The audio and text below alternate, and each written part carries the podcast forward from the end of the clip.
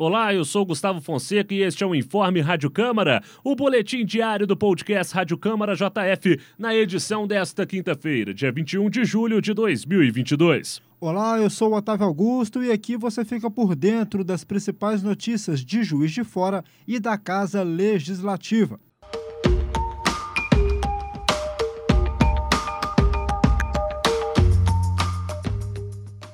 O descarte adequado de medicamentos é o assunto abordado por um projeto de lei complementar apresentado aos parlamentares da Câmara Municipal de Juiz de Fora durante o sétimo período legislativo. O texto busca incluir dois parágrafos à Lei 13.442 de 2016, que versa sobre a participação de farmácias, drogarias, distribuidores e laboratórios farmacêuticos na destinação final de medicamentos vencidos ou impróprios para o consumo. A proposta de inclusão à norma municipal busca incluir pontos de coleta para esses medicamentos em prédios públicos municipais, bem como secretarias e espaços ligados ao Poder Executivo Municipal.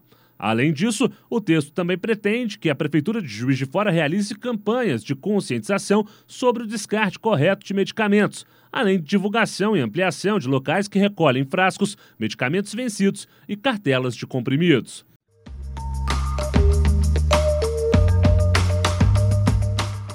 Um projeto de lei que busca proibir a emissão de ruídos sonoros excessivos chegou aos vereadores da Câmara Municipal de Juiz de Fora durante o sétimo período legislativo.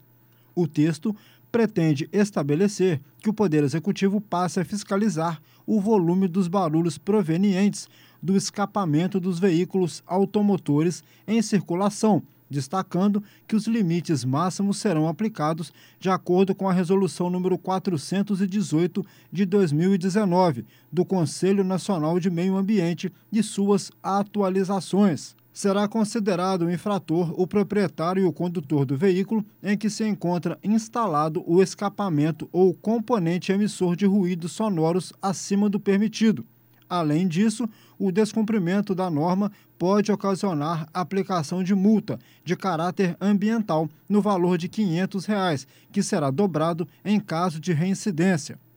O texto aponta também que aqueles veículos que possuem aplicações exclusivamente militar e agrícola, além de tratores, máquinas de terraplanagem e de pavimentação, bem como os de utilização especial e os que não são utilizados para transporte urbano ou rodoviário, ficam dispensados do atendimento das exigências desta norma.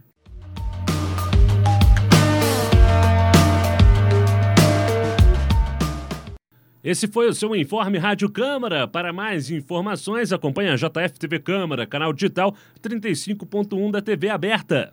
Sigam nossos canais Câmara JF nas redes sociais e acesse o nosso site câmarajf.mg.gov.br. Um abraço, até a próxima. Até a próxima.